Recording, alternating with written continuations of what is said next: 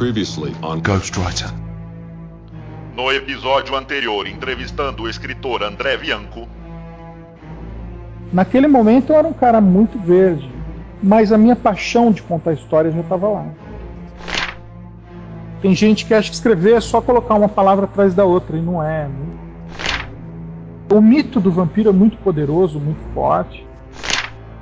Eu não tenho vergonha nenhuma de dizer que eu escrevo para o meu leitor, que eu sou um escritor de entretenimento, sim, porque é isso que eu gosto, de ver a pessoa fascinada por uma história minha, por um livro meu. Nada vem de graça na nossa vida, nada é fácil, então histórias fáceis não tem graça.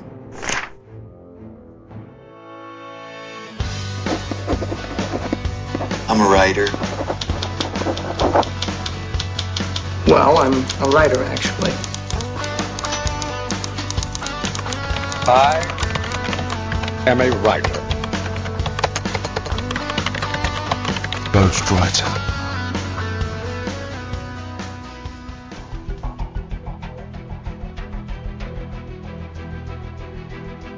Saudações literárias, queridos ouvintes! Eu sou Ricardo Erdi e esse é o podcast Ghostwriter.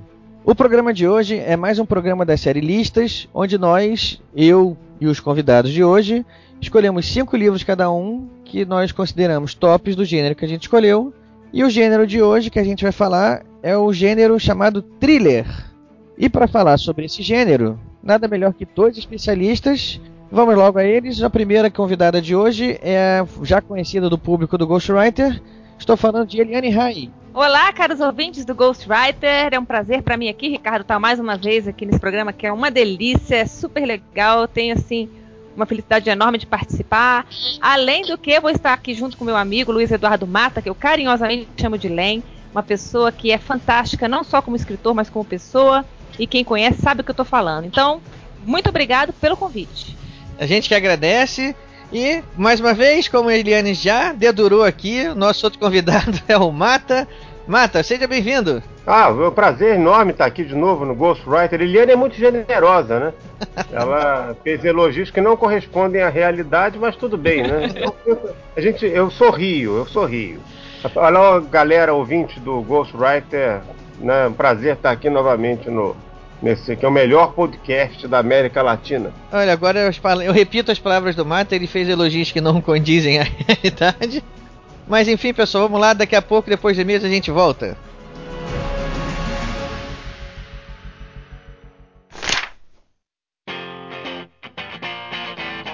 Salve, salve amantes da literatura. Eu sou o Rafael Modena, editor do podcast, e hoje vou fazer uma coisa um pouquinho diferente. Peço licença aos ouvintes, porque eu preciso compartilhar algo com vocês. Normalmente a vida de editor de podcast ou afins é bastante trabalhosa, é bastante reclusa, porque nós ficamos na frente da máquina fazendo as edições particularmente sozinhos.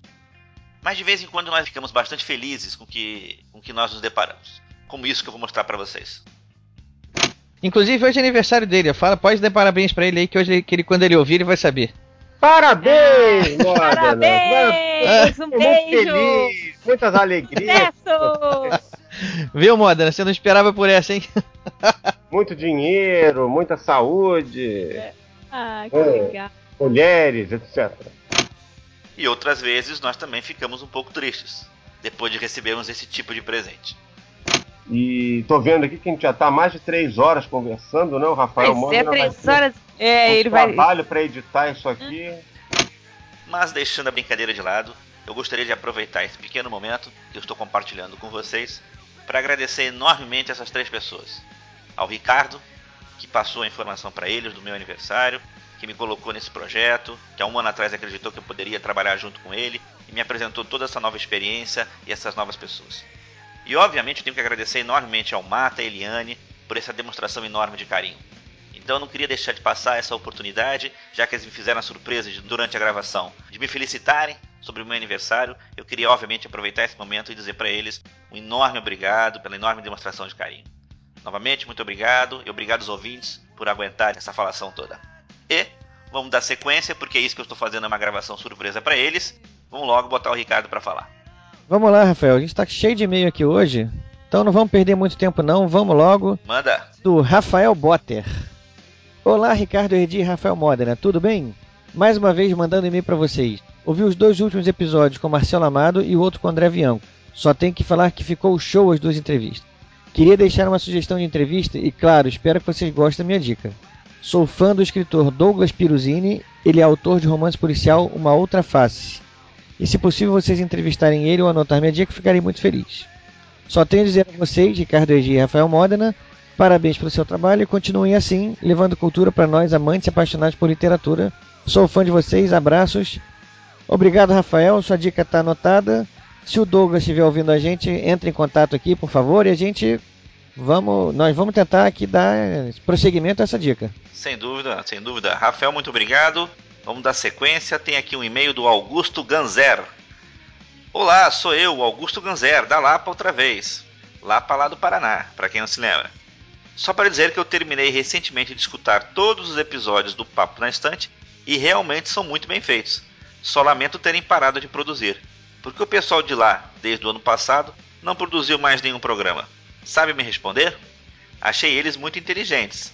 Mas também me pergunto, que foi aquela cantoria no final do cast de vocês? Risos, E aproveito também para dizer que o último episódio do Ghostwriter com o editor Marcelo Amado foi bastante esclarecedor para mim, que estou escrevendo um livro. Agora vou pedir uma música de fundo para a leitura dos e-mails. Qualquer uma do Nirvana. Obrigado e um abraço. Augusto, você ganhou. Você foi o primeiro que pediu a música. Deixa eu te responder aqui. Você perguntou duas coisas. Primeiro, por que, que o pessoal do Papo na Estante parou? Eu não tenho uma resposta exata para você. Mas me parece lá, o Thiago Cabelo continua fazendo um podcast junto com o Eduardo Spor, lá o Desconstruindo. Você entra lá no site do Eduardo Spor, que é o Filosofia Nerd. A outra pergunta, o que foi aquela cantoria? Eu respondo, aquilo foi uma trollada. Mas tem que lembrar o seguinte: não perdemos nenhum ouvinte. Você repara que o Augusto mandou mensagem de novo, o Vilto mandou mensagem de novo, o Rafael mandou mensagem de novo. Ou seja, que você sugeriu que a gente ia perder, não perdeu nenhum. Esse pessoal aí é um pessoal muito gente boa, que já tem muito paciência com a gente já, mas o pessoal que chegou naquele episódio, perdemos.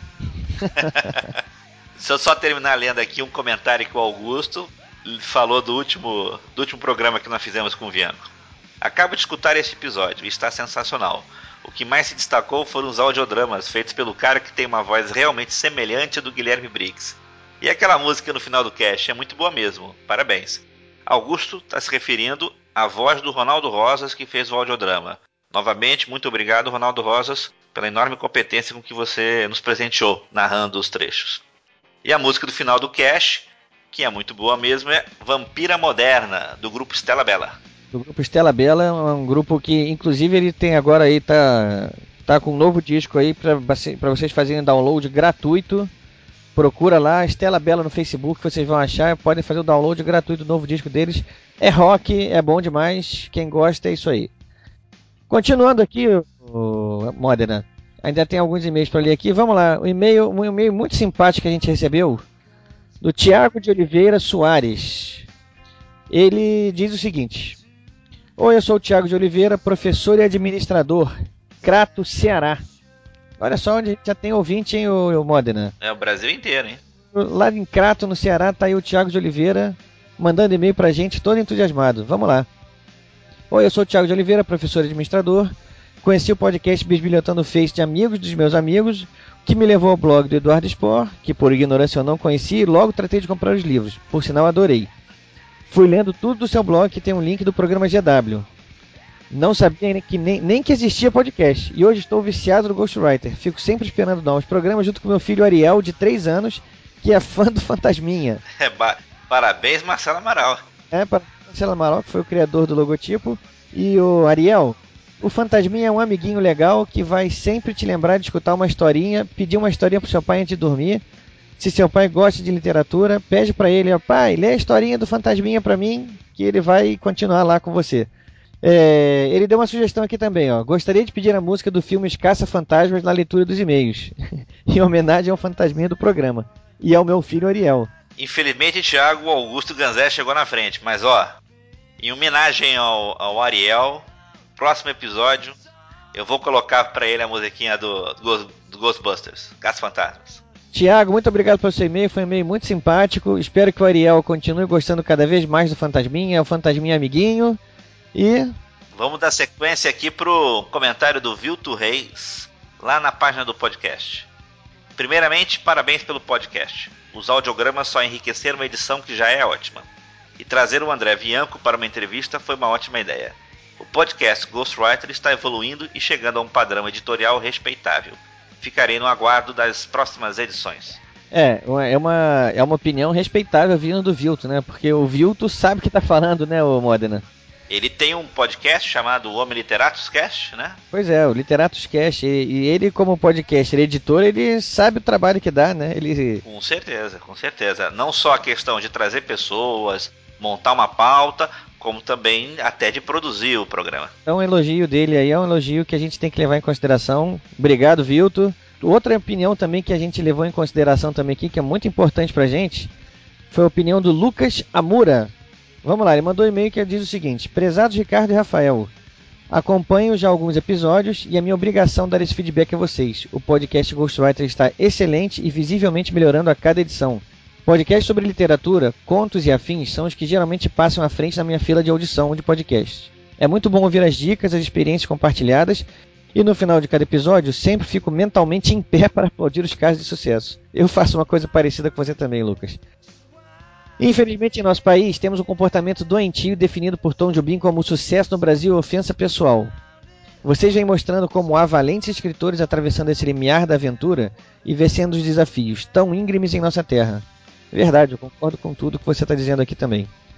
Gostei muito da edição desse episódio com a narração do Ronaldo Rosas. Foi algo bastante profissional e a voz dele, juntamente com a edição final, resultou numa audição bastante agradável. Isso sem falar no bate-papo bem descontraído e informativo com André Bianco. Parabéns pelo programa, estão entre meus favoritos e desejo-lhes que continuem sempre com esse ótimo trabalho, crescendo, evoluindo e prosperando. Abraço, Lucas Amora. Ele deu aqui as, as formas de contato com ele, a gente vai botar no nosso site. É, ele deu o site dele, Facebook, Twitter. Quem quiser depois conhecer o trabalho do Lucas, pode ver os links que a gente vai deixar aí. Porque afinal de contas, o Modena, eu estava falando, é um elogio que a gente leva muito em consideração, né? É, o Lucas é um narrador profissional também. E os trabalhos dele são muito, mas muito bons mesmo. A gente ouviu lá no portfólio dele, no site dele, e eu fiquei impressionado também com a qualidade. Inclusive, a gente foi ver lá para quem ele já tinha feito trabalho. Acho que os principais podcasts aí da, da podosfera brasileira já receberam um trabalho do Lucas. Que só deixa a gente bastante enaltecido pelo fato dele nos ouvir e nos, e nos brindar com esse enorme elogio. Acabando com as nossas mensagens de e-mails, nós temos algumas mensagens bem interessantes. Primeiro temos que anunciar a nossa primeira parceria. Quem é que nunca gostou de ler e tomar um cafezinho junto? Pois é, o podcast Ghostwriter fez uma parceria com o quiosque do Curto Café. Essa, pessoal, infelizmente é só para quem mora no Rio de Janeiro, especialmente pessoal que frequenta ali o centro da cidade. Ali no edifício garagem, no térreo, tem um, um quiosque de internet ali que nos, na ponta do quiosque é o pessoal do Curto Café. O ouvinte que chegar lá e se declarar ouvinte do podcast vai receber uma cortesia do café lá do, do pessoal do Curto Café e vai poder sentar daquela hora, aquela relaxada na hora do almoço, lendo seu livro, tomando um cafezinho, um cappuccino. O pessoal lá é fera. Você pede um cappuccino, eles fazem aqueles desenhos com leite em cima da espuma do café lá, fica sensacional. Deixa eu ver se eu entendi, Ricardo.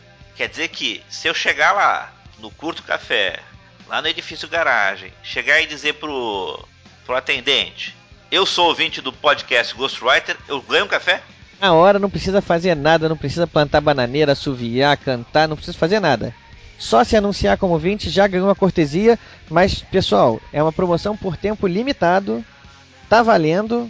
Quem estiver ali andando pelo centro da cidade e quiser curtir um cafezinho ali na hora do almoço, ali no happy hour, dar uma relaxada, passa lá e diz que houve o Ghostwriter que já ganhou a cortesia.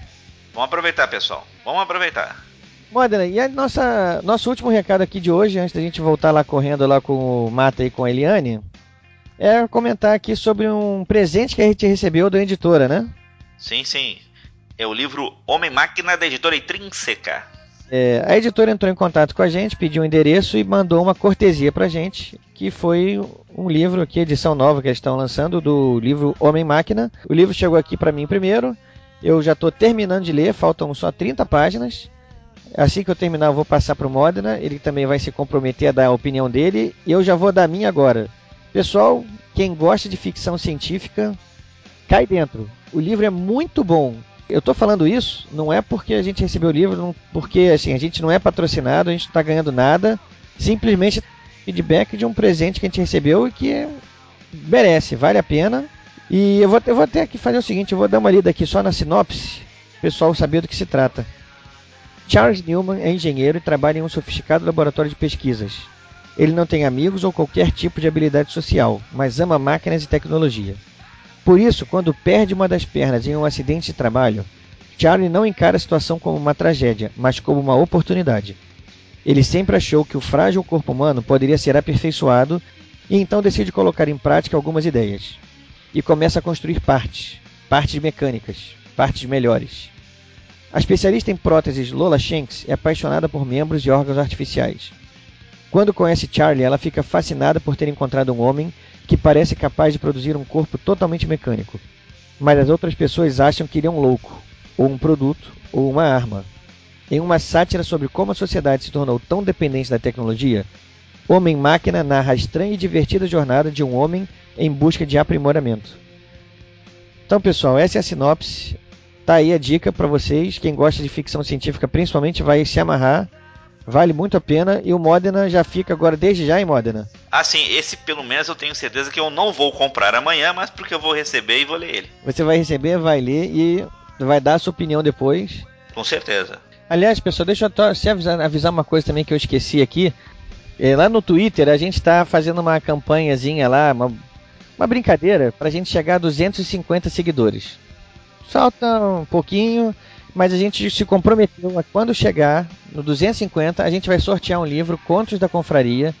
Um livro que quem ouve a gente aqui já sabe que eu tive a, a oportunidade de participar do, do livro, que é uma coletânea de contos, e eu participo com um conto lá meu. E quando a gente chegar lá o número de 250 seguidores no Twitter, vamos sortear entre todos os nossos seguidores. Não precisa dar retweet em frase nenhuma, não precisa seguir, não precisa fazer nada. Basta estar tá lá. É um seguidor do podcast Chegou a 250, vamos sortear um livro. Por hoje é isso aí. Vambora que o pessoal tá doido para ouvir aí sobre os thrillers. O Mate e a Eliane tem mais dicas excelentes. Então é isso aí, pessoal. Um grande abraço para todos. E Ricardo, não esqueça de dar um grande abraço no Mata e na Eliane por mim, ok? Um abração para todo mundo e até mais. Isso aí, Moda. Um abraço para você também e até daqui a pouco.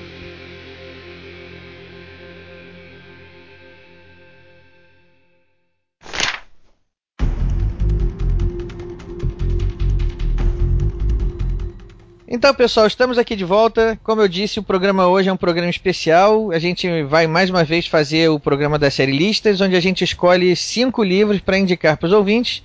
E dessa vez a gente resolveu fazer uma, uma seleção de livros de um gênero que é conhecido por thriller. Mata e Eliane, eu quero uma ajuda de vocês agora aqui para ajudar a definir para o ouvinte o que, que é um thriller. No fundo, no fundo, todo mundo sabe o que, que é um thriller, mas eu quero uma definição, uma coisa mais específica Vamos lá, preciso da ajuda de vocês aí agora. É, o thriller como gênero literário, ele é um suspense com. é um suspense eletrizante. Suspense com adrenalina. Com adrenalina. É, é muito confundido com literatura policial. Né? Aqui acaba tudo virando literatura policial.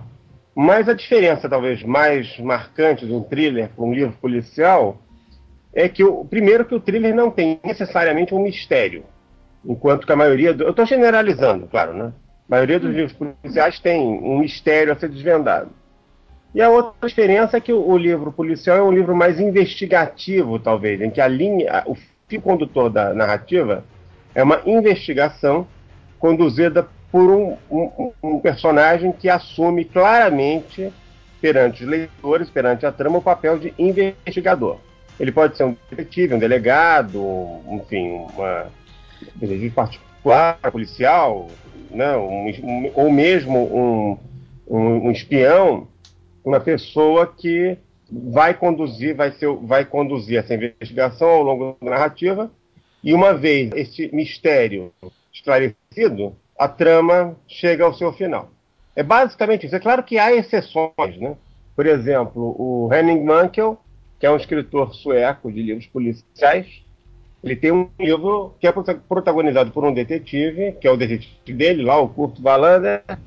É um livro chamado A Leoa Branca, muito bom, inclusive, mas ele é mais um thriller do que um livro policial, porque ele tem uma coisa de espionagem, eles passam um pouco na África do Sul, né, começa com um crime na Suécia, e aí descobre uma conspiração na África do Sul para matar o Mandela, logo depois de libertado. Então, os gêneros também podem se amalgamar, né? Então, é, é sempre, uma, é sempre perigoso fazer essa definição. A arte é subjetiva, né? Por definição, né? É, a arte, ela é anárquica, ela é subjetiva e anárquica, né? A gente não pode generalizar. A gente pode dizer que, na maior parte das vezes, a distinção entre literatura policial e thriller, de um modo geral, é mais ou menos essa. Então a Eliane, a Eliane ficou quietinha aí, sinal que quem cala consente, Eliane? O que, que eu vou falar depois dessa explicação tão perfeita dada pelo meu amigo Luiz Eduardo Mata? Sim, eu não tenho o que dizer. Para mim, assim, eu defino, resumindo tudo que o, que o Len falou, é, deu frio na barriga, tá valendo. Arrepiou o pelo do braço, né? Arrepiou o pelo do braço. e morreu alguém, tá valendo. Tá valendo, é trilha. Então, depois dessa breve contextualização aí, eu acho que o pessoal já está preparado. A gente vai começar então aqui as nossas sugestões de thrillers. Eliane, começando por você sempre. Opa. Você é, é, a bendita fruta aqui, né? É, é verdade. Também tá um Ladies first, pequeno, né? né? Ladies first. Então, Eliane, tenha, faça a honra, comece aí com a sua primeira indicação. Cinco melhores thrillers da sua vida. É, eu como uma leitora assídua de thrillers, eu tive uma dificuldade muito grande assim. Mas eu vou começar pelo Harlan Coben, que é o autor de Confia em Mim. Eu escolhi até dentro dos livros dele, assim, eu tive uma dificuldade grande de escolher um dos livros. Ele é fantástico, Harlan Coben. Não é? É, Excelente demais. escolha sua. Pois é, e, é, e o Confia em Mim foi um livro, assim, que, dentre os dele, que são assim, maravilhosos, eu escolhi pela história, né? Do que se trata a história? Eu fico um pouco com medo de dar spoiler, assim, mas assim, a história, ela é. Ela trata a respeito daqueles farm parties que, nos Estados Unidos, onde as, os jovens eles vão para para não se, se, drogar com, com drogas é, ilícitas, vamos botar assim entre aspas, mas com medica medicamentos, né? Com entorpecentes assim, que são receitados por médicos e tal. Então eles vendem, fazem tráfico desse tipo de medicamento e nessas festas que eles frequentam. Então o tema é mais ou menos esse. São pais que não sabem ao certo como, se eles têm o direito ou não de abordar a vida do filho, assim, controlando é, e-mails, controlando o celular, até que ponto o controle dos pais na vida dos filhos assim é permitido ou não para evitar coisas piores, como suicídio, envolvimento com coisas ilícitas, né? Uhum. Então o, o livro ele aborda basicamente isso. Até onde vai o direito dos pais, assim, de entrar na privacidade do, dos filhos para que eles não se envolvam com com problemas, né? É, esse livro ele chegou a virar filme, Eliane? Você tem alguma é, informação sobre isso? Ah, não, eu acho que do Kobe não, nenhum virou filme, né, Len, ainda? Não sei, eu, eu não sei realmente. Eu tenho a impressão, eu ouvi qualquer coisa que o, o um dos primeiros dele, que é, o, que é ótimo também, o Não Conte a Ninguém, virou. Acho, ah, o Não Conte a Ninguém. Eu não é, sei. Assim, é um, mas você, não, você não conte, mas você não conte a ninguém, hein? Que eu falei. é. Falar em trocadilho infame, Mata, deixa eu te perguntar uma coisa. O Luiz Eduardo mata? Mata, mas não morde. Temperatura vampírica. Aí só concluindo aqui, Ricardo, uma coisa. É, esse, esse livro Mim foi um primeiro livro que eu li que eu levei um susto tão grande que eu quase joguei o livro para cima. O que, que houve? Eu assustei com a história, assim, de uma tal maneira num, num determinado momento da história que eu não vou contar, né? Que eu. Sabe quando você leva susto Eu acho cinema, que eu sei até qual é o momento que você tá falando. Não é, Lei, é demais aquele Vamos momento. Lá. Em off aqui, o Rafael Modena, você presta atenção, corta isso na edição. corta Vamos aí, lá em off, eu quero saber. Vamos lá. Por favor, aguardem. Em alguns instantes nós voltamos com a programação normal. É, Modena, então a partir de agora você já pode soltar de novo. E é só para falar para os ouvintes que eu ouvi os momentos que tanto a Eliane quanto o Mata falaram. E o Modena também, né? E o Modena também ouviu, mas ele tirou da edição agora. Então, ouvinte, vocês não vão ficar sabendo. A gente está fazendo isso para vocês poderem comprar o livro amanhã. É, Amanhã, Belém, confiem em nós e comprem o livro amanhã. Fui o primeiro a falar. Aquele- aqueles livros daquele podcast de, de clássicos, Aham. eu comprei todos realmente no dia seguinte. Que legal. É, você Já falou. li alguns. Já leu? não interessa. Essa, essa frase agora é sua. É, vou comprar amanhã agora. Tá imortalizada. É, é do, é do Ghost, do, do Ghost O Eduardo, o Eduardo Sport também já falou. falou, Não, né? tem jeito. Toda vez que eu falar, se eu vou comprar amanhã, eu vou lembrar do Léo. Mas então vamos lá. A Eliane já deu a primeira dica dela, Confia em mim, do Harlan Coben. Excelente dica, por sinal. E é a sua vez, vamos lá. Seu primeiro, sua primeira indicação. Os trilhas sobre os quais eu vou falar hoje aqui estão entre os melhores que eu li até hoje. Eu fiz questão, foi uma lista difícil de fazer. Só para situar o leitor, Mata, diz o seguinte: mais ou menos por alto, assim, em grandes números, quantos trilhas você já deu na sua vida? Nossa, que pergunta difícil, tenho a menor ideia. Mas Não tem uma, uma faixa, Dezenas. só porque até eu fiquei curiosa. eu, eu dei thriller desde os 13 anos. Pois é, isso é só para pro ouvinte saber que se o Matas selecionou esses cinco, vocês já sabem que vem coisa boa aí, né? Esses cinco são excepcionais. Isso eu, eu ponho minha mão Eu vou no fogo, comprar amanhã. Eu vou comprar amanhã, não sei qual é. comprar. Eu vou comprar amanhã. Eles são muito bons. São, são thrillers exatamente de, de levar susto. né? O primeiro deles, o primeiro que eu vou citar, é um livro chamado O Analista, de um autor norte-americano de origem alemã, chamado John Katzenbach. Esse livro me custou uma noite de sono e me fez perder a hora para um compromisso. Eu tava, eu comecei a ler o livro, eu fui na livraria Travessa, comprei o livro, foi uma recomendação até que eu li num blog, um blog de livros de, livros de, de thriller, né, de- né, que fala sobre thriller, uma recomendação enfática lá do blogueiro falando é ótimo. Fala qual é o blog então pra gente também já saber. É, uma... Eu acho que foi um blog chamado. Ih, rapaz, agora. Acho, acho que é Romances Policiais, se eu não me engano. Tudo bem, pessoal, o ouvinte aí vai ficar. A gente vai botar o link aí no post. Quem quiser depois dar uma fuçada aí nos posts aí que vai ter lá. Esse blog também vai estar listado lá. Eu acho que é um blog do Rio, até, se eu não me engano. Eu, eu frequentava, pegava umas dicas lá de vez em quando. Porque hoje em dia a gente confia muito mais na blogosfera do que no na, na jornalismo tradicional, né, É literário. verdade. É A verdade. gente não tem quase jornalismo literário eh, tradicional que fale sobre esse gênero, né? Mas enfim. Mas aí eu vi essa recomendação, ele, ele enfatizava lá que era ótimo, não sei o quê. E aí eu fiquei curioso. Porque quando a coisa é muito enfática, você vai, né, atrás. Vai comprar nem amanhã, vai comprar agora, né? Isso é uma faca de dois legumes, como diriam. Vicente Mateus. Isso, Vicente Mateus. Porque você pode ficar com a expectativa muito alta, né? Quando a recomendação é muito enfática. É, mas nesse caso não- a- a- foi alta e superou a minha expectativa. Esse, esse thriller eu comprei, né, fui na Travessa, comprei, eu cheguei em casa, eu tinha um jantar de aniversário à noite, comecei a ler, era sábado, comecei a ler umas duas da tarde, coisa que o valha. Falei, bom, vou começar a ler às duas, deu mais seis mais ou menos, eu interrompo, me visto, vou pro jantar, né, volto, fico um tempo depois volto e retomo a leitura. Tranquilo, né? Quando eu fui fechar o livro para o jantar, já eram duas da madrugada. Perdi completamente a hora. Esse livro é a história de um psicanalista. É, é um livro até interessante, porque ele também ele tem um fundo psicanalítico, mas, mas nada é, complicado, não. Né? É, é uma análise que a gente acaba fazendo, porque o protagonista, que é um, é um psicanalista chamado Frederick Stark, eu acho, alguma coisa assim. Ele tem uma vida extremamente metódica, ele mora em Nova York, viúvo, uma, aquela vidinha toda organizada, metódica, aquela vida insossa, né? Não tem mais, não tem uma vida amorosa, não tem, tem nenhuma emoção na vida dele. E de repente ele, na véspera de sair de férias, ele recebe uma carta colocada assim na antessala do, do consultório dele, em que a carta diz assim, a carta é sinistra, assim, sinistra no sentido Eu sombrio. adoro esses negócios de carta.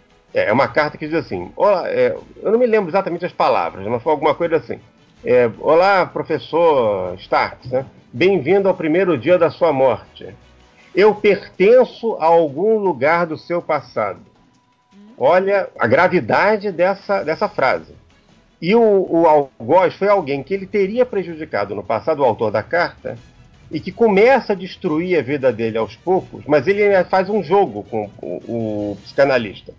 Ele tem que descobrir quem é o cara. Ele está dando uma chance, tem duas semanas para des descobrir quem é o, o, autor da carta.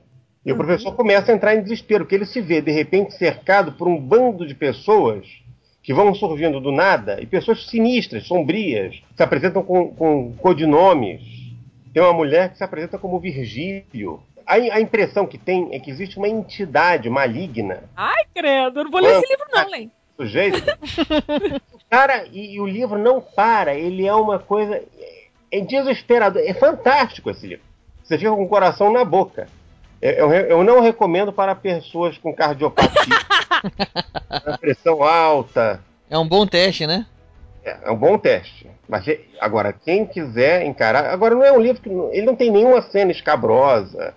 Né, de, de não é como aqueles livros tipo Eu Sou Deus, aquelas coisas que o, o psicopata lá ele faz coisas terríveis. Secando, né? A vítima. Secando, é. Nem o Dexter, nada disso. É um livro que existe uma certa o terror é muito mais sobre a, a, atmosfera sombria que se instala do que de cenas chocantes. Né?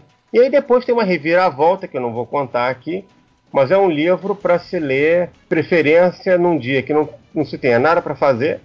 Começa a ler cedo. Né? Para não chegar à noite. E dorme à noite ou tem que tomar calmante? Eu acho que nem calmante resolve. Olha só. Marta, você já convenceu é, vou, vou comprar amanhã. Eu né? Vou comprar amanhã. eu acho que a editora Novo Século é o melhor thriller que eu li até hoje. Isso é uma recomendação pesadíssima, né? Vindo, né? Vindo de quem veio, né? Imagina o Steven Spielberg falando o melhor filme que eu já vi. Que né? isso? Steven Spielberg, minha, minha opinião é uma opinião vagabunda, entendeu? é, então, tá aí, primeira dica do Mata. O analista do escritor alemão, repete o nome, por favor. Americano, de origem alemã, é John Katzenbach. John Katzenbach, fica a dica aí do Mata.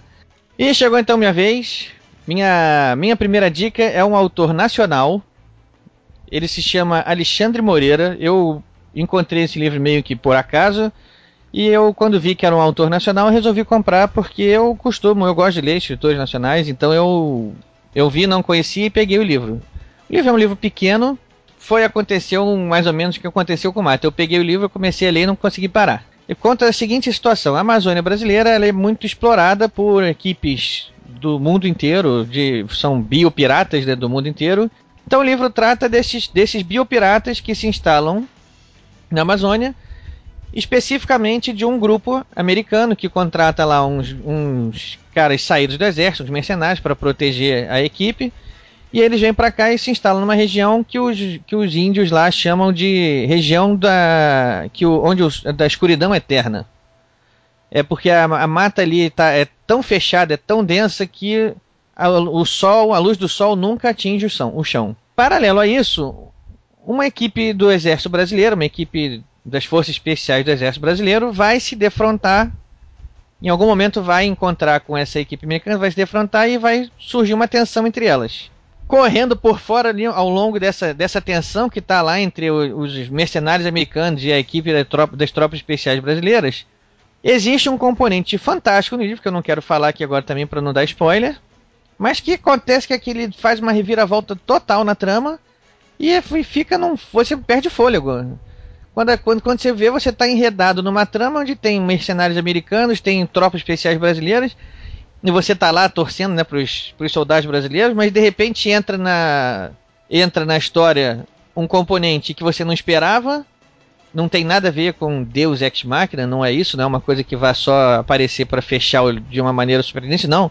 Já entra na história já é, desde o início, e a gente fica sem saber como vai acabar.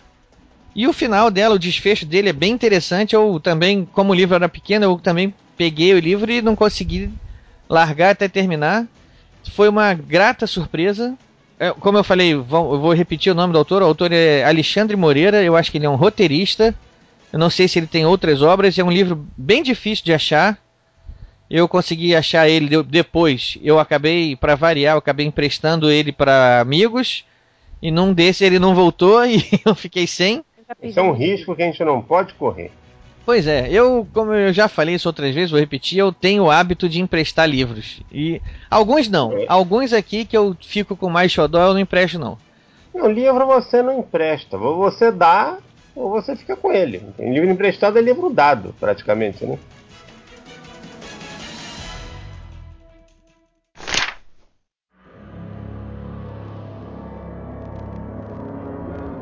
Eliane voltou pra você. Tá A contigo. bola é minha agora. Isso. O segundo livro que eu vou falar é um livro que foi publicado em 1977, é um livro mais antigo, que é do Robin Cook, que é Coma, né? É Um, acho que vocês já viram, acho que já virou até filme. Coma já virou filme, eu não assisti o filme ainda.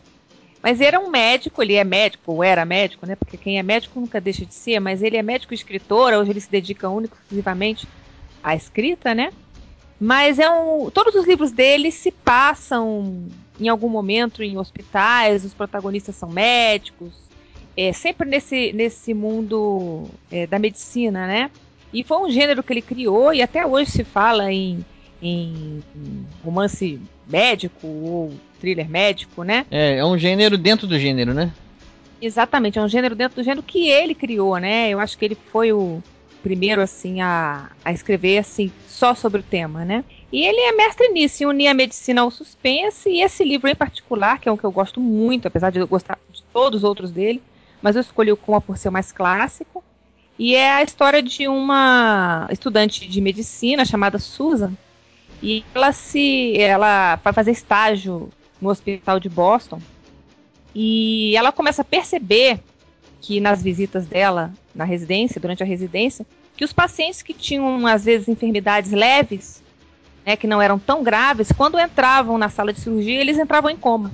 Isso foi uma coisa que foi um efeito que começou a ser repetido em vários pacientes, que às vezes iam fazer uma cirurgia de joelho ou qualquer coisa do tipo, uma coisa leve assim, e entravam em coma. E ela começa a investigar o porquê disso. E ela descobre que todas essas pessoas que entravam em coma tinham em particular uma sala dentro desse hospital.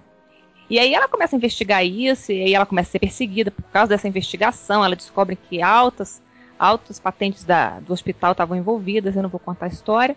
Mas é um livro também muito tenso, que eu gostei muito de ler, e eu recomendo com certeza aí para quem gosta do gênero. Eu já emprestei esse livro para várias pessoas, e muitas me devolveram e falaram, não, eu não gosto é, de nada que corta, que fala de, de medicina, de cirurgia e tal. É.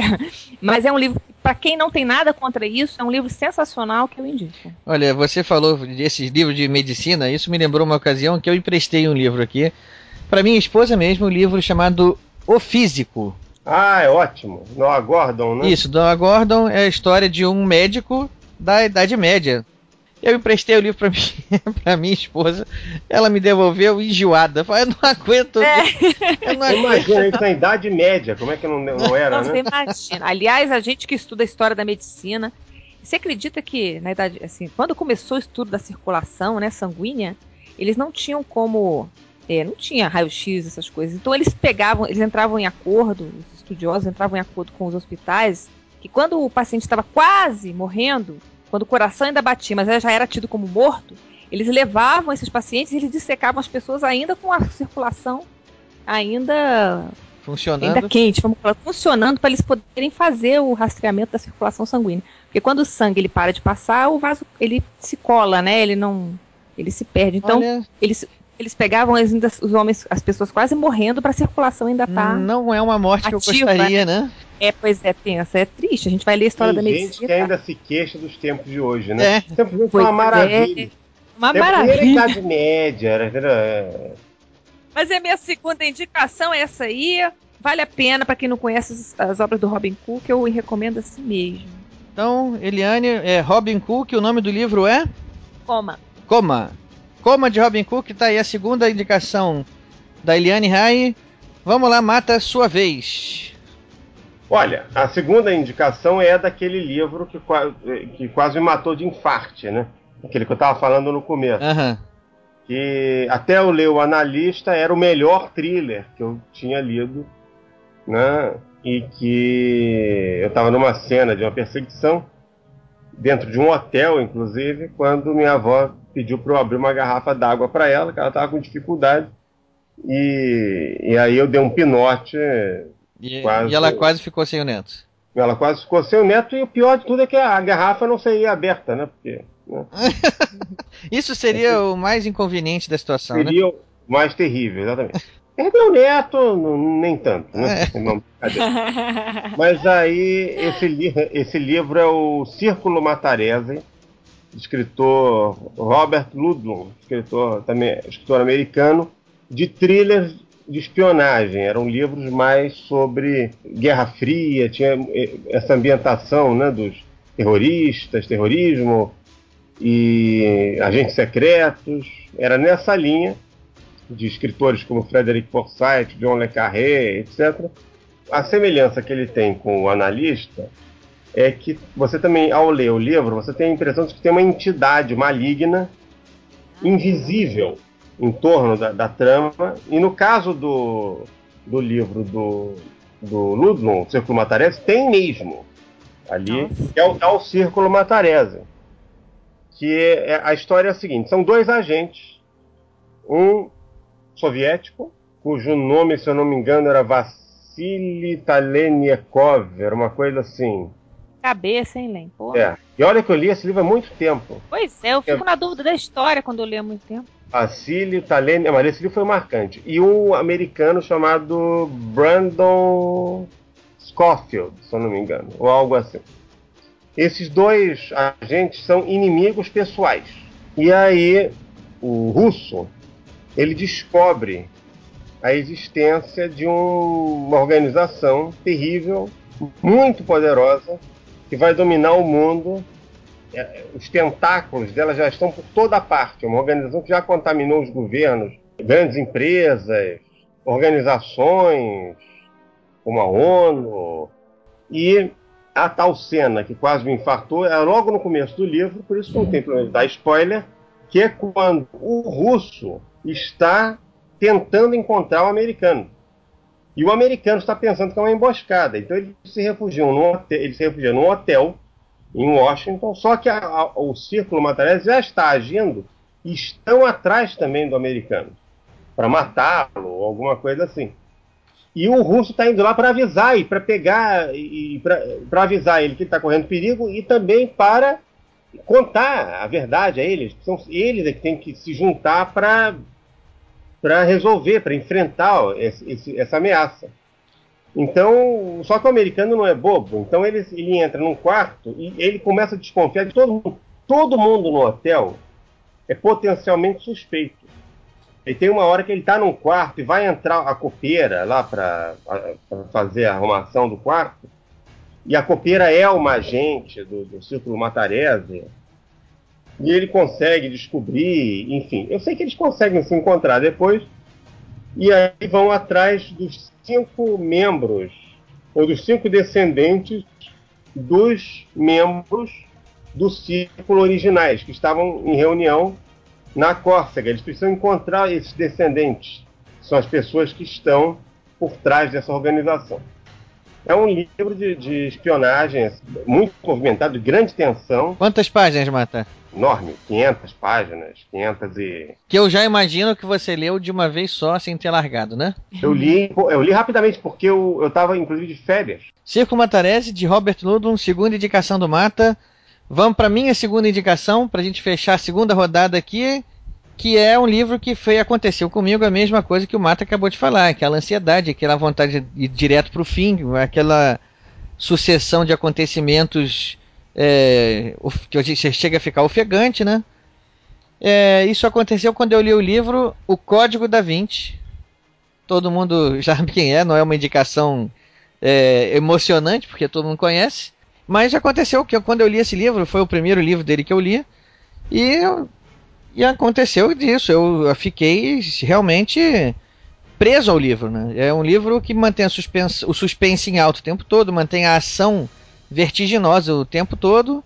E eu achei que, quan- quando eu li o livro, eu achei que foi feito com maestria. né? Esse esse, essa intenção dele de manter as coisas desse nível. E foi mesmo, né? Um livro espetacular. Ele manteve esse, esse suspense, essa adrenalina no alto o tempo todo. É, não tem muito o que falar que todo mundo já não saiba, né? Os pouquíssimos que não leram ainda, né? Os, é. os três que ainda não leram esse livro, então, se estiverem ouvindo a gente, eu recomendo, corra, compre, a diversão garantida. Você vai ouvir muita gente criticando. Como tudo que faz sucesso, como tudo que faz sucesso. Não dê ouvidos, forme a sua própria opinião, porque para o que o livro se propõe, ele é extremamente competente. Ele se propõe a entreter. Ele se propõe a te entregar uma. E a matar o leitor do, do coração. É. E isso ele Não, quase consegue, né? Todo bom thriller tem essa intenção. E né? ele quase consegue. A gente fica tenso durante o livro. Você quer saber é, é, aquele tipo do livro assim, ah, vou terminar, vou ler só mais um capítulo e depois e vou dormir. Então você lê só mais um capítulo para ir ali jantar, tomar banho e jantar. Isso é uma coisa que com thriller não funciona. Thriller você não, tem que ter. Então acabar agora. Eu, cheguei, eu andei, já eu saí do metrô e fui andando pela rua lendo livro. Eu consegui fazer essa façanha. Ver thriller andando na rua é, é risco de vida, seríssimo. Pode ler outras coisas, poesia, umas coisinhas que você pode ler. Trilha jamais. Vai morrer atropelado, né, Len? É, ou, eu tô por uma bicicleta, que agora é uma praga aqui na cidade. e agora, se o, se o quem estiver lendo o thriller for o ciclista, aí ele não é um suicida, ele é um serial killer, né? Porque ele vai deixar. É, ele é o killer, é verdade. É. Ele não vai nem reparar de quantas pessoas ele deixou para trás ali. Mas como eu ia dizendo, o, você, quem, tivesse, quem ainda não tiver lido o livro, é, vai ouvir falar muito mal. Ah, é, é literatura instantânea, é, é besteira, não, não serve para nada, é o tipo de livro que você fecha o livro e esquece. O que eu, na verdade, eu não tenho problema nenhum fechar o livro e esquecer o que eu acabei de ler. Se eu, durante a leitura, eu fruí, né, eu senti, eu estava gostando daquilo, qual o problema de fechar e esquecer, né? É verdade. Não, então uma crítica que muitos fazem ao Código da Vinci é que o livro teria informações inconsistentes, que não condizeriam com a realidade. Só que o livro não é um romance histórico. Em momento é um... algum, o autor sugere que aquilo tudo é verdade, né? Em momento algum, ele. Ele mistura ficção com real... fatos históricos. Ele faz uma grande brincadeira misturar a ficção, é, a ficção da história né, com, com elementos históricos fictícios. E ele, que ele coloca como se tivessem acontecido de fato. Isso é um negócio que é muito interessante se fazer. Eliane fez no livro dela, o Portal, eu já fiz em livro meu. Você criar essa atmosfera em que você mistura, introduz assim, certos dados que não aconteceram de fato, mas que tem um certo embasamento. Então aquilo poderia ter acontecido e aí ele faz isso, ele vai despejando essas informações em, em meio a uma correria, né? Que o livro dele é sem é, parar. Essa personagem sem parar. A história é o seguinte, vamos, vamos lá, é um professor americano de uma universidade americana renomada. Ele é professor de simbologia, né? Se eu não me engano, ele é especialista em decifrar símbolos e, e é, idiomas antigos. E ele é chamado pra, pelo diretor do museu do, do Louvre para ajudar na solução de um assassinato que estava cheio de citações ali, de simbólicas, cheio de, cheio de símbolos, né?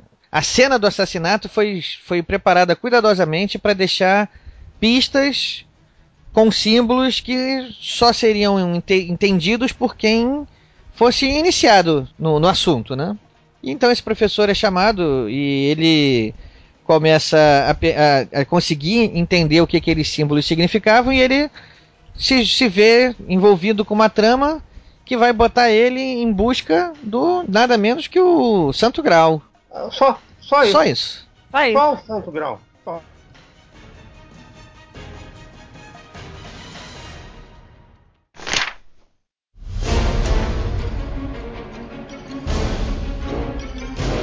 Liane Rai, sua terceira indicação. Minha terceira indicação é um livro assim que eu li, este eu li reli várias vezes, até porque ele é um livro pequeno, não tem muitas páginas, que, que é O Médico e o Monstro do Stevenson, né? Robert Louis Stevenson. E eu amo esse livro. É um livro assim que eu já reli várias vezes. E a história é muito conhecida, né? é, já foi feito. Muitos filmes foram inspirados, até desenhos. Eu me lembro sempre que eu falo nesse, nesse livro, eu lembro daquele, daquele episódio do Piu Piu Frajola. É Piu Piu Frajola, não é? Que ele tomava uma poção assim mágica lá e, e virava um monstro, e ele voltava, e depois voltava bonzinho, era um passarinho, parece. Então, assim, vários. Você já viu Não desse me episódio? recordo, não me recordo. É, do Piu Piu Frajola. E, e era inspirado, todo, foi inspirado nesse livro, né, do, do Médico e o Monstro. E a história, acho que conhecida de todo mundo, né? Ela se passa em Londres, acho que no século XIX. E era um médico que era o Dr. Jekyll, né? Que ele ele era uma pessoa muito boa, criado assim, numa educação muito rígida na época, mas ele sentia falta. é, eu acho que ele queria mostrar que todas as pessoas tinham um lado ruim também dentro dele, que aliás isso também é uma, uma falha muito grande, que muitas pessoas pensam que o monstro, né, na verdade é um monstro mesmo. Eu já vi assim várias versões de, de mostrarem um homem como o médico e o monstro era um monstro é, desses assim de O Incrível Hulk não é, não é exatamente isso, né? é mais ou menos como o incrível só que o incrível Hulk ele ele era justiceiro, né? Ele era uma espécie de justiceiro. Eu não sei, não, não assisti a última versão do do Hulk não, mas na minha época Mr. Hyde era uma criatura abominável, né? Ele era abominável, mas no sentido é, de pensar, de fazer o mal, né? É. Ele era uma, é, uma- é, lógico. Mas eu quero dizer assim, ele não era uma figura de monstro, né? Na verdade, ele era um homem deformado, que ele até explica no livro pela sua maldade, por ser uma, ele era uma pessoa baixa, é, contraída, porque ele retrata o mal no livro como uma, uma coisa retraída, baixa. Então era assim, era uma transformação da pessoa ou da personalidade de um homem é, dividido entre o bem e o mal. Então o que eu gosto muito nesse livro é isso, porque ele tira, para quem lê o livro e não somente escuta a história, que ele retrata bem que, que nós, todos nós temos esses dois lados, né, o bem e o mal. E mas na verdade a história vai em cima disso, de que ele toma uma poção, uma, uma poção mágica para ficar mal e com o tempo ele não consegue mais dominar essa criatura que ele mesmo criou, né? Então, eu- aliás, eu fiquei sabendo há um tempo atrás de que esse enredo foi inspirado numa história que eles dizem que é, que é real de um de um marceneiro que parece que ele morava em Edimburgo e era vítima de uma dupla personalidade. E parece que de manhã ele era um simples profissional, mas à noite ele assaltava as residências, matava as pessoas. Então dizem que essa história foi inspirada nesse marceneiro. Ghostwriter também é cultura. Coincidência enorme porque esse livro, Médico Monstro, foi um dos, dos clássicos que eu escolhi naquele nosso. aquele podcast que a gente gravou aqui sobre os clássicos. Eu adoro esse livro, eu assisti assim, pra quem não Eliane leu. Rai e eu temos mais uma coisa em comum, olha aí, tá É vendo? verdade. Mas é isso, é, é um livro que eu recomendo mesmo, é um livro de cabeceira meu que eu leio sempre que posso, releio, né? É um livro rápido. E a escrita do Stevenson é maravilhosa, assim, ela me, ela me toca assim profundamente. É, é a segunda vez que esse livro aparece como indicação nos nossa, na nossa série listas, né? Como o Mata bem lembrou, na primeira vez que a gente fez esse, esse formato de programa, ele indicou esse como um dos cinco livros clássicos da vida dele, né? Que marcou ele em algum momento da vida dele. Que legal, Len. Quer dizer, amanhã, ouvinte Vamos todo do mundo comprar, podcast, todo mundo comprando o livro. Segunda vez.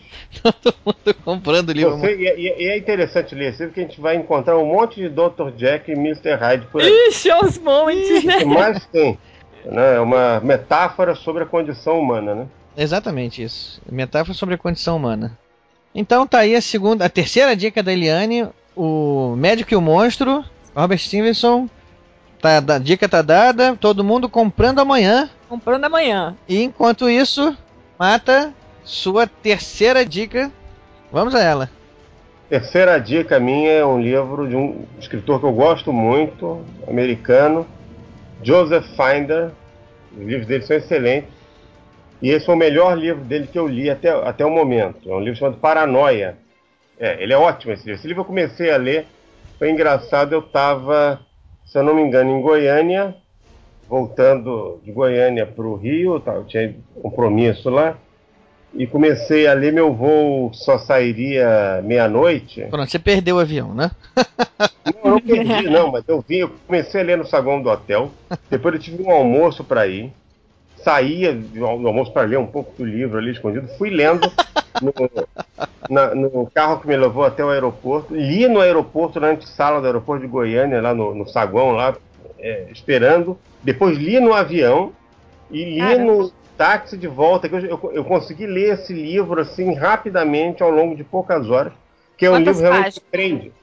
Também 400 e alguma coisa, 500. Olha, eu a gente vai fazer um programa sobre leitura em saguão de aeroporto e leitura em avião. E andando na rua, né? E andando na rua, você vai ser a convidada, né? se for sobre thriller, nós não estaremos vivos aqui para poder falar. Mas o livro Paranoia é um livro muito interessante que ele, ele o, o tema dele é espionagem dentro de empresas de alta tecnologia, espionagem industrial.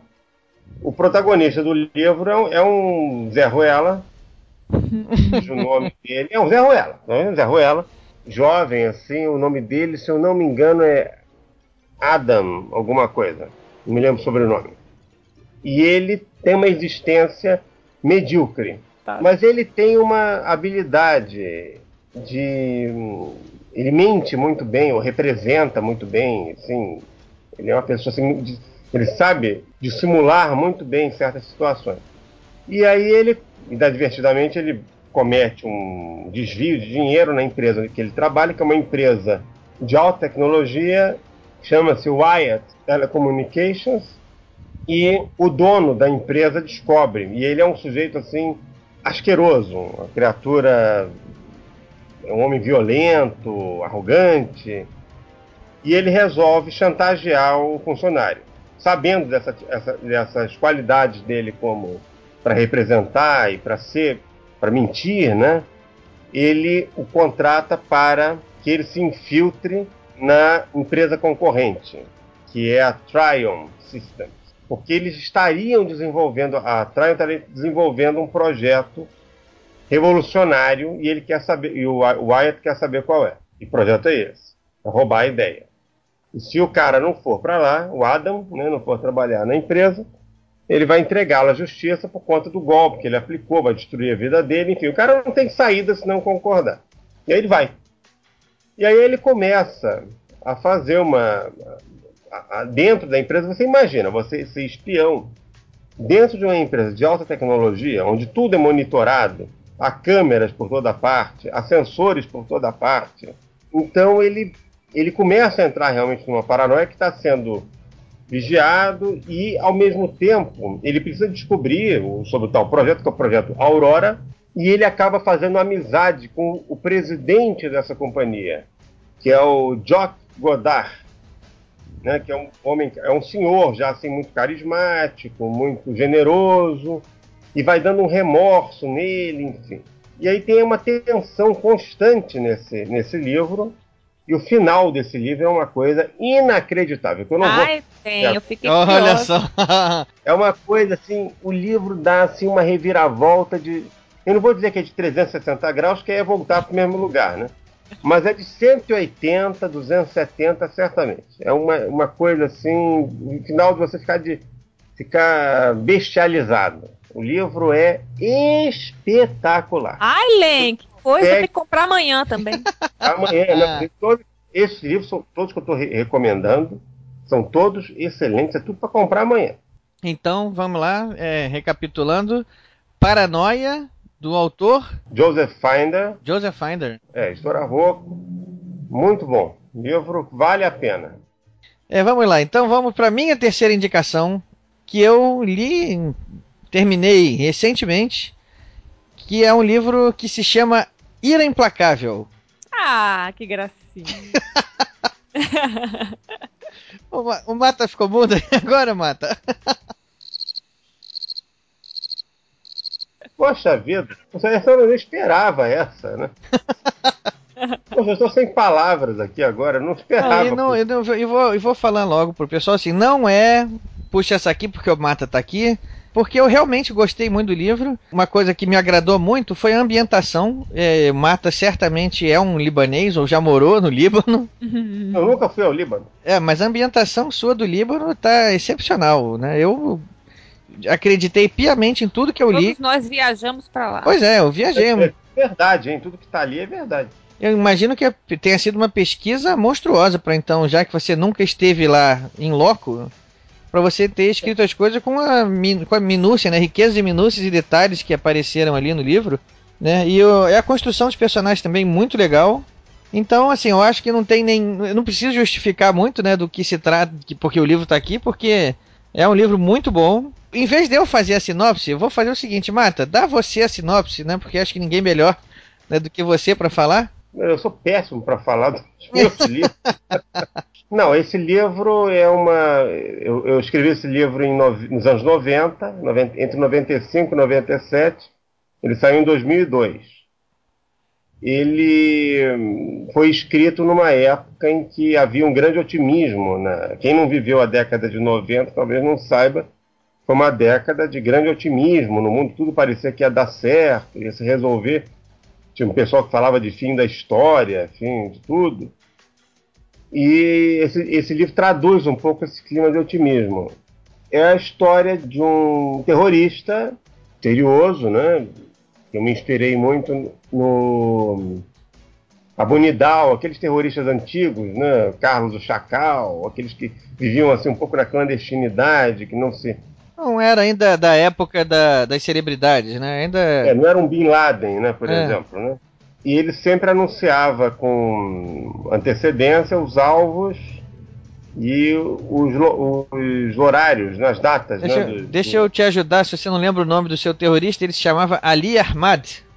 Isso, Ali Ahmad tinha nenhuma informação sobre ele, apenas que ele anunciava com antecedência os, os alvos e os locais né, da, e as datas né, dos seus ataques e todo aquele esquema de, de segurança se formava e ele efetivamente consumava o seu os, os seus as suas ameaças, né? Um dia o ele comete um atentado contra o chanceler do Líbano. Com esse atentado ele anuncia estar de volta porque ele tinha passado muitos anos desaparecido e afirma que em seis meses as, cidades de Beirute e Tel Aviv serão inteiramente destruídas. Então a ONU convoca um comitê né, de, com militares de vários países para tentar evitar o, ataque. Um brasileiro né? entre eles, né?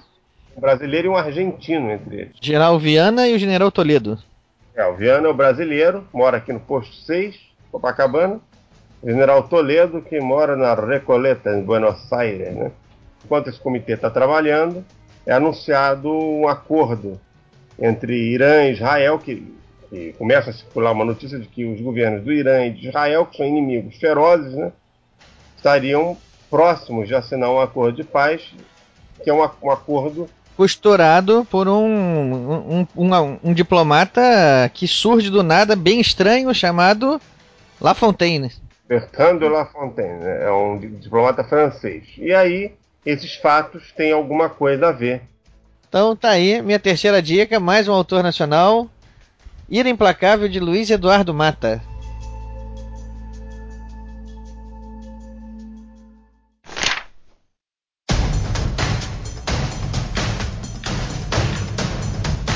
Vamos para a quarta rodada. Eliane Rai, faça as honras. Vou falar de um livro de um autor nacional também que eu também li recentemente e gostei muito, que é o Ponto Cego, do Felipe Colbert. Ele lançou agora, eu acho que tem um, dois meses. É um livro muito bom, muito bem escrito, por sinal, pelo Felipe. Foi publicado pela Novo Século. E a história é muito interessante, porque é a história de um de um repórter, né? Que após ele, ele tinha uma, ele era casado e a esposa estava grávida e ele, ela perde esse bebê. Eu não estou dando spoiler não, isso acontece no início do livro. E ela perde esse bebê e eles se separam, né, em virtude desse trauma todo, essa crise no casamento. E ele, após algum tempo, que eu não me recordo quanto, ele recebe um souvenir vindo de Veneza, sem nome, sem nada, e com alguns símbolos. Ele também, ele também trata muito da simbologia nesse livro. E, e ele não entende o que, mas ele percebe que foi a essa esposa dele, a ex-esposa, que enviou para ele com uma eu não posso falar, né? Mas assim, foi ela que enviou para ele, não posso, não entregar tudo. Mas ela enviou para ele, então ele é obrigado a ir a Veneza para salvar ela, porque ela está em apuros e está sofrendo. É, ela, ele acha que ela está é, correndo risco de vida, então ele, ele vai até Veneza. A história se passa em Veneza, aliás, também a, o cenário é muito bem, bem descrito pelo Felipe. E aí nessa, nessa história tem um ilusionista que é cego, que eu achei muito legal ele botar um ilusionista cego. E tem também um, um investigador da polícia lá, que é um espetáculo, achei o personagem bem construído também. Mas a história é bem tensa, é muito legal. É um livro também que eu, que eu também comecei e terminei, não parei hora nenhuma. Vale a pena ler. E é mais ou menos isso. Bom, vou comprar amanhã, né? É. o, o nome do livro é? Ponto Cego. Ponto Cego de Felipe Colbert é a quarta indicação da Eliane Rai e a quarta indicação do Mata. A quarta indicação é, minha é um livro espetacular, thriller, de uma autora que eu gosto muito também, uma autora americana chamada Joy Fielding. É um livro é, cujo nome em português da tradução é Jane Precisa de Ajuda. Eu, o, o, o, título em inglês é mais interessante, eu não me lembro qual é. é. Eu confesso que o título em português não me agrada. É, não me não, agrada também. Parece mas ele é um, Exatamente, mas é um livro fantástico. Porque é, é a história. Eu vou só contar o comecinho do livro para vocês entenderem a gravidade do negócio. Né? Primeira cena do livro, tá a Jane numa esquina do centro de Boston, com um vestido sujo de sangue e um casaco por cima, 10 mil dólares no bolso numa receita de bolo no outro e sem memória. Que situação. Ela acabou, acabou de acontecer alguma coisa com ela, que ela está sem memória e ela está com essas coisas, está nessa situação. É um quebra-cabeça, então. É, e aí ela é recolhida, ela é levada a uma clínica, alguma coisa assim, e é reconhecida como mulher de um médico importante da cidade, médico, acho que ele é pediatra. A partir dali ela entra numa espiral assim de, de intrigas e de situações assim meio perigosas, meio tensas, porque exatamente ela está sem memória. Então ela não sabe quem entre aquelas pessoas com as quais ela passa a conviver, quem ali é, o, é, é bom, está a favor dela, quem está contra, se aquele ferimento foi causado por alguém ali dentro, né? Então é uma, é uma narrativa muito tensa, né? Muito, muito, muito vertiginosa também, mas é uma coisa mais psicológica. É um livro excelente. Ele é um pouco mais fino esse do que os outros. Ele deve ter umas 300 e tal, 300 e algumas páginas. É um livro que está esgotado. Ele foi publicado nos anos 90 aqui no Brasil pela Rocco Está esgotado, tem um livro que só se encontra em sebo, mas vale a pena. Um, um dos melhores thrillers que eu li até hoje. Tá aí, o... a indicação do, do Mata. Talvez no estante virtual tenha, né? É, a gente ia falar, a gente. Ela tem tudo, né? A indicação do Mata a gente não pode comprar amanhã no, na, nas lojas, mas pode comprar amanhã nos sebos, no estante virtual. Quarta dica do Mata. É Jane precisa de ajuda. Joy Fielding. Bom, então chegou a minha vez de novo. É um livro, é um thriller jurídico que é do John Grisham. Chama-se O Sócio. Alguém já leu esse livro aqui? Eu li, eu li. Eu li tem muitos anos já, tem uns 15 anos. 15 anos, né? O livro, o que eu gostei no livro que me chamou a atenção foi que esse livro tem situações que acontecem no Brasil. E isso foi o que me fez comprar o livro na época e me fez ler o livro. E como qualquer eu, eu, eu gosto muito dos thrillers do, do John Grisham, dos thrillers jurídicos, assim, chama, os famosos livros de tribunal, que na segunda etapa das suas vidas já viram filmes de tribunal, né? É. Eu adoro. E eu gosto também, é entretenimento garantido para mim também. É, o sócio conta a história de um advogado, para variar, né? Um americano que ele é, consegue desviar 90 milhões de dólares da empresa lá de advocacia onde ele trabalhava e ele acaba fugindo com esse dinheiro e vem parar no Brasil. Pois é, ele, no caso, ele veio parar no interior do Mato Grosso do Sul, se eu não me engano. É, foi Ponta Porã, né? Ele isso, Ponta, Ponta Porã, Ponta Porã, acho que foi isso mesmo. Ele foi parar lá e ele já tinha todo um esquema de preparado para quando ele fosse encontrado. Ele vivia já. Ele sabia que ele estava sendo caçado não só pela, pelo FBI, né, pelo FBI, como também por é, detetives contratados particulares do, dos ex-sócios dele que tomaram a. foram vítimas lá do, do desvio dele. Em determinado momento, ele se sente, acho que se eu, não, eu posso não estar sendo muito preciso, mas eu me lembro que ele estava, em determinado momento, ele se considera pronto para ser pego e ele já tem todo um esquema para que ele se, ele se saia. É, é, ele saia bem da história. Ele consiga sair ainda com bastante dinheiro e livre e podendo usufruir da liberdade dele que está prejudicada. Para isso, ele conta com uma sócia brasileira, que é uma namorada brasileira que ele arrumou. Eva Miranda, né? Eva Miranda. Eu achei esse nome horrível. Eva Miranda. achei que foi um nome assim que ele escolheu. Sei lá, não sei. Na verdade, foi meio bola fora mesmo. É, mas enfim. É, voltando aqui, então. O protagonista, então, ele tem essa namorada brasileira, que é a sócia dele, e acontece uma determinada série de eventos que mostram para ela que a captura dele foi, foi feita e que ela tem agora uma série de protocolos ali a seguir para poder é, levar adiante o plano dele de se safar com dinheiro. Eu não posso contar muito além disso, mas como todo thriller do John Grisham, vão ter suas reviravoltas, vão ter seus momentos de tensão. Eu, uma coisa que eu gostei foi que pouca coisa acontece no Brasil, na verdade. Ele é pego logo no início no Brasil, numa cidade interior, então uma cidade muito simples, assim, é para a descrição dele é muito simples. Mas essa Eva Miranda, ela, mostra, ela mora no Rio de Janeiro.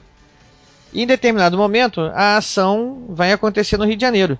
E aí eu gostei do que aconteceu no Rio de Janeiro, assim, eu achei que foi uma é, se, se foi uma se foram, foram cenas verídicas, verossímeis, né?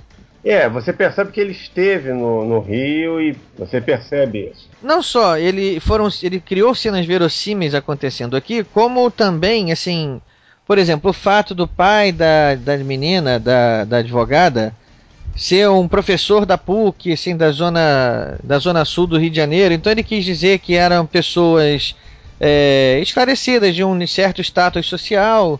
Então ele soube dizer, ele podia ter escolhido, ah, imagina que ele é um professor da da universidade da esquina.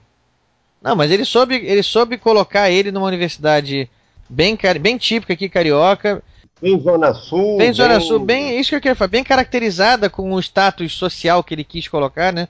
Ou seja, não foi uma coisa de estereótipo, como a gente está acostumado a ver, vindo de americanos, né?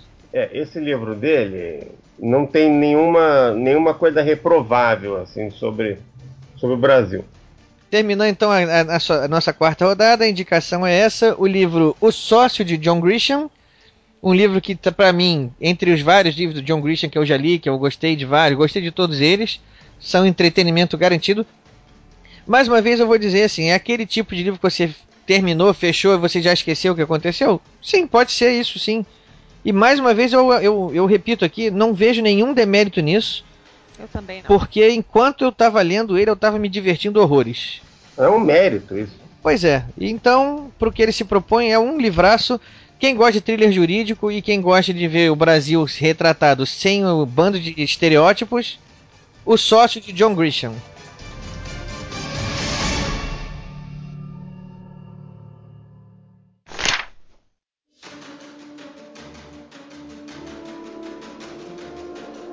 Vamos para a quinta e última rodada. Eliane Rai, tá contigo. Eu vou, eu vou indicar aqui para os nossos ouvintes quem Tem Medo do Escuro, do Sidney Sheldon. Eu sou suspeita para falar do Sidney Sheldon porque eu já li todos os livros dele e estou relendo todos os livros dele. É, eu, eu também gosto muito do Sidney Sheldon.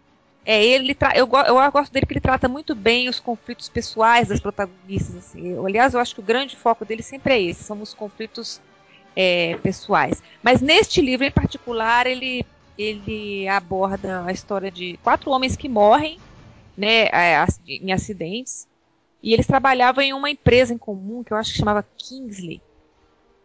E esses homens começam a morrer e tal, e as viúvas começam a algumas das viúvas, né? Acho que são duas viúvas, acho que são duas é, viúvas que começam a investigar a causa da morte, porque elas não acreditavam no suicídio dos maridos, né, alguma coisa assim.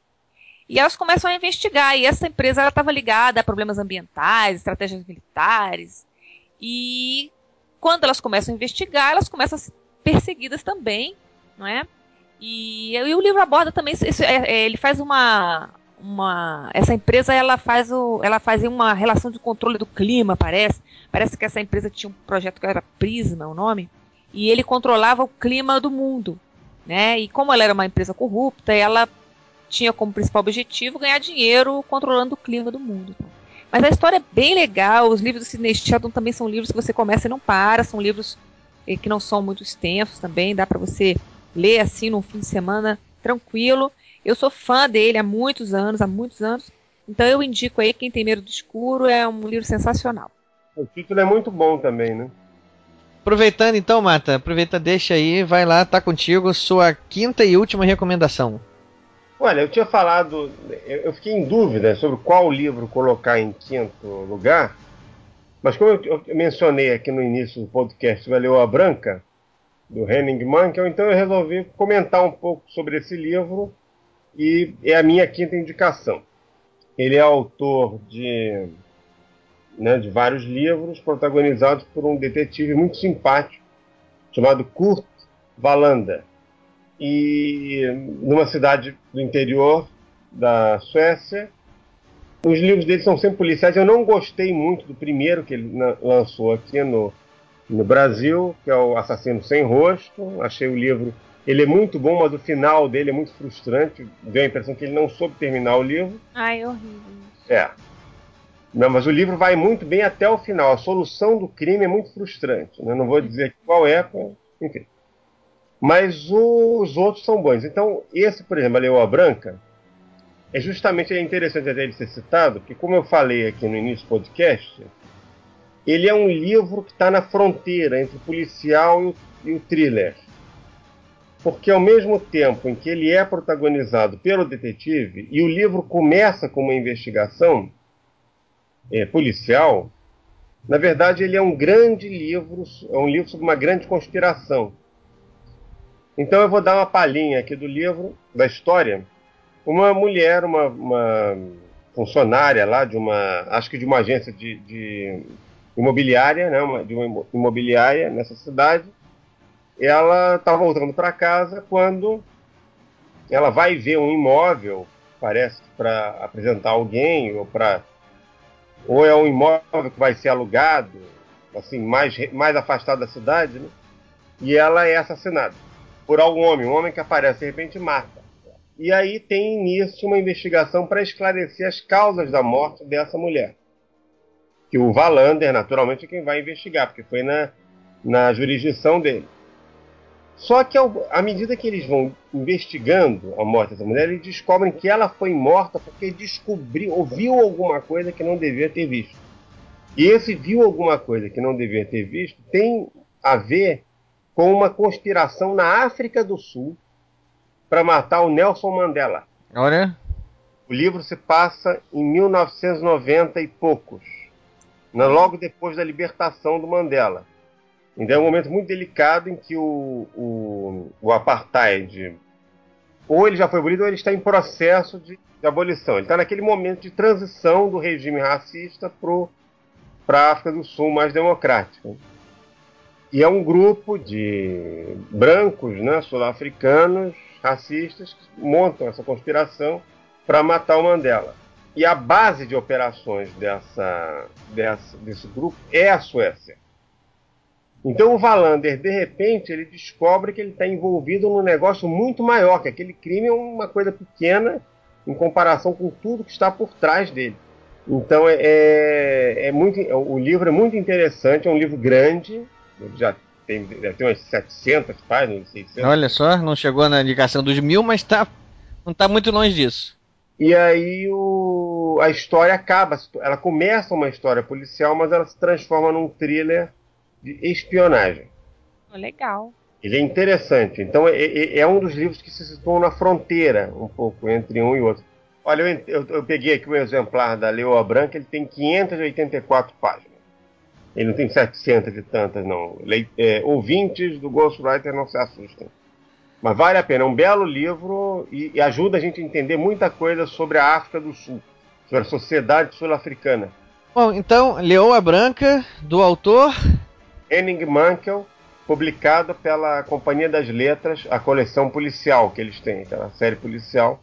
É isso aí, o Mata chegou ao fim das suas dicas aqui agora e sobrou para mim fechar aqui com um livro que é mais um autor brasileiro que eu escolhi. E aí agora eu vou falar de um livro assim que é um, é um favorito pessoal, assim, quem, quem me conhece sabe que eu trabalho em mercado financeiro, trabalho em banco de investimento há, há muitos anos. E esse livro trata justamente dessa desse meio, né? Chama-se Os Mercadores da Noite de Ivan Santana. Para vocês terem uma ideia, durante um tempo muito grande, no setor onde eu trabalho no banco, todo estagiário que entrava lá era obrigatório ler esse livro. Ah, bacana isso. A gente é. obrigava os caras a lerem o livro. Para poder entender, né? Para poder entender, para poder ficar com faca entre os dentes. que o pessoal que estava entrando no mercado financeiro, normalmente, galerinha com aquele perfil de IUP, né? De, de, de para chamar da década de 90, mais ou menos, que foi quando o livro foi lançado, se eu não me engano. Acho que ele foi lançado em 97, se eu não me engano. 96, 97. Pois é, então assim, era uma, pra, uma, pra uma galerinha Yup, então acho que até hoje ainda tem esse perfil no mercado financeiro. Então a gente fazia isso meio que pra estimular o pessoal, olha só, esse você quer mesmo? Olha aí, ó, olha o que te espera. E aí jogava esse livro na cara dele, e não teve um que não gostou também. Todos eles leram, todos eles gostaram. E o livro trata da história, é, é uma saga pessoal de um investidor chamado Julius Clarence, conta a história dele desde que ele era um garoto, morando na fazenda com o pai lá e negociando, com, negociando sacas de milho, até ele se tornar um mega operador do mercado financeiro mundial e se envolver numa história, numa trama complicada, que é o motivo do livro e que é um desfecho de ouro. Assim, um, eu não vou nem dizer que ele tem um final surpreendente, porque não, você acha que o grande mérito do livro é ele saber construir essa saga pessoal muito bem o tempo todo. Então você vai acompanhando, assim, é aquele livro que dá pesar quando você termina de ler. Eu assim, sei. puxa, meu amigo vai embora, né? Eu, eu acompanhei o Julius Clarence desde que ele era adolescente lá, e agora ele já tá aqui indo embora, virando as costas para mim, dando tchauzinho, indo embora, acabou. Acompanhei ele por tanto tempo, né? Eu me senti assim quando eu acabei de ler o Caim e Abel. Caim Abel. Eu também, eu ia falar exatamente isso. Não é? A gente não sente isso. Vocês dois estão cheios de coisa em comum aí, eu acho que vocês combinaram aí. Não, eu ia falar, Caim e Abel foi um dos melhores livros que eu li. Eu também. Eu também. E quando termina, dá essa sensação de que, pô, acompanha a vida inteira desse cara. Como é que acabou dois, assim? Né? Do, do, Dos dois. Do Abel Rosnovski, Barão Abel Rosnovski, né? E do William Kane, não era isso? Ai, que Acho delícia. Que é. é um livro gostoso, viu? É. Mas, para completar aqui o que eu estava falando do Ivan Santana, então, esse, é um, esse foi o, se eu não me engano, o segundo livro que o Ivan Santana lançou. O Ivan Santana, ele é um ex-operador do mercado financeiro aqui brasileiro. Ele também teve uma carreira aí no. É, muito. Como ele mesmo diz, ele foi uma carreira muito cheia de altos e baixos. Ele acordou milionário um dia e foi dormir pobre, falido no mesmo dia. Ele era um cara, uma, ele, deve ser, ele deve ser uma figura interessantíssima. Eu gostaria de conhecer ele pessoalmente até. Como é que é o nome dele? Sou muito amigo de uma, da irmã dele. Ivan Santana. Como é que é o nome? Dela, Sônia Santana. A, é, escritora. Olha, vamos, vamos pensar em você fazer essa ponte aí um dia. E aí, é isso aí. Fica mais essa última dica minha também: Os Mercadores da Noite, de Ivan Santana. Então, acho que eles têm algumas considerações finais. Alguém quer deixar aí mais algum recado para os ouvintes? Queria agradecer em primeiro lugar, mandar um abraço aí a todos os nossos ouvintes, né? A você, Ricardo, ao Lem, por ter participado do mais esse Ghostwriter, assim, que eu sou apaixonada, acho o trabalho de vocês sensacional. E estar em boa companhia também foi um presente ao lado do Len, que é uma pessoa que eu já conheço há algum tempo, um escritor que a gente convive no Rio. Eu tenho uma admiração muito grande, não só pelo escritor, mas pelo caráter. É um grande amigo, quem conhece sabe do que eu estou falando, volto a dizer. E é isso. Em breve vou ter o segundo volume do portal da trilogia. Já está escrito, só estou aguardando a editora aí dar o ok. E quem quiser visitar meu site é www.eliane.com.br. Um beijo a todos e até a próxima. Até a próxima, pode deixar que você já virou sócio aqui, você vai estar aqui mais vezes. Não adianta dar mais desculpa não, porque os convites vão continuar pintando aí na sua caixa postal. E Mata, você, mais alguma recomendação? Não, queria agradecer mais uma vez, é o mesmo modo que a Eliane falou, é um prazer estar aqui participando do Ghostwriter. Também tenho muita admiração por ela, pela pessoa, pela obra. E dizer que, enfim, é, é, a iniciativa aqui desse podcast é excelente. Podcast que fala sobre literatura. E sobre essa literatura que a gente gosta, assim, literatura do dia a dia, uma maneira descontraída. Isso realmente é, uma, é, é algo que vem enriquecer debate literário num país que precisa de leitura e que tem leitores, né? É um país, não é, o Brasil não é um país de não leitores, ele é um país que tem cada vez mais leitores, não precisa ter mais canais de para discussão sem essa pompa que normalmente é usada para se falar sobre livros no Brasil. Né? Não, pelo contrário, livro, livro é não pode ser aquele objeto de culto que dá medo. Livro tem que ser uma coisa cotidiana. Esse livro, você tem que pegar ele mesmo, sublinhar, rabiscar. Exatamente. Levar debaixo do braço para todo lugar onde você vai. Isso é um livro feliz, né? Um livro que você é. vê ele todo na prateleira bonitinho, sem uma orelhinha. Levou o recado. É um livro com certeza que está infeliz, não, não cumpriu o propósito para o qual ele veio a esse mundo. É uma coisa que eu digo sempre é o seguinte, voltando a falar do Machado Machado de Assis, eu tenho certeza que Machado de Assis ficaria meio perplexo, para não dizer horrorizado, se ele visse a forma né, como a literatura dele é tratada em certos círculos acadêmicos. Ele é era um autor descontraído, coloquial, era um iconoclasta, né? E de repente a obra dele passa a ser tratada como se fosse uma coisa assim, Vossa Majestade, né? É. Um cerimonial excessivo. Isso não combina nem muito com o espírito da, da, do trabalho dele, né? A gente aqui com, com o nosso podcast aqui, nosso trabalhinho de formiguinha aqui é justamente esse, de desmistificar um pouco, né? De de fazer ser uma coisa prazerosa, agradável, de criar curiosidade nos nossos ouvintes para os livros que a gente está citando aqui. Então, pessoal, era isso aí. Um grande abraço para todo mundo e até a próxima. Até, até a próxima. próxima. Tchau. Um abraço grande a todos. Obrigado. Tchau. Beijo.